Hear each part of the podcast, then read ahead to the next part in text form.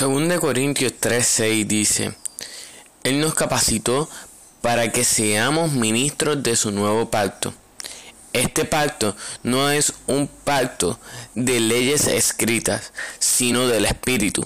El antiguo pacto escrito terminaba en muerte, pero de acuerdo con el nuevo pacto, el Espíritu da vida.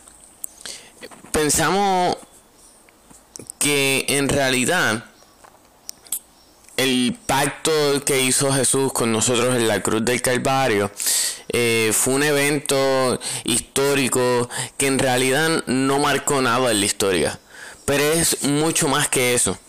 Antes se tenía que sacrificar animales para el perdón del pueblo, para el perdón de tus pecados, el perdón eh, de lo que haya sido y esto sucedía una vez al año. Eh, pero sin embargo, Cristo fue ese cordero que murió en la cruz del Calvario para que tú y yo pudiéramos ir y tener libre acceso a Él y todos los días experimentar lo que era la misericordia de Dios, lo que es, perdón, la misericordia de Dios y podamos entender que Dios es amor. Por eso es que es tan importante nosotros vivir bajo el Espíritu Santo, bajo los estatutos de Dios. Aquí nos dice que el Espíritu da vida.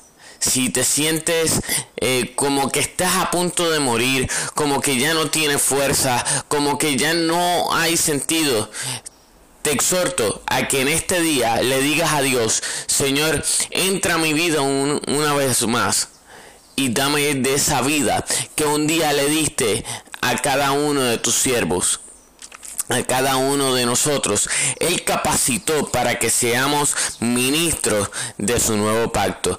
Es por eso que Cristo murió en la cruz por ti y por mí, para que hoy pudiéramos decir, estoy vivo por la misericordia de Él.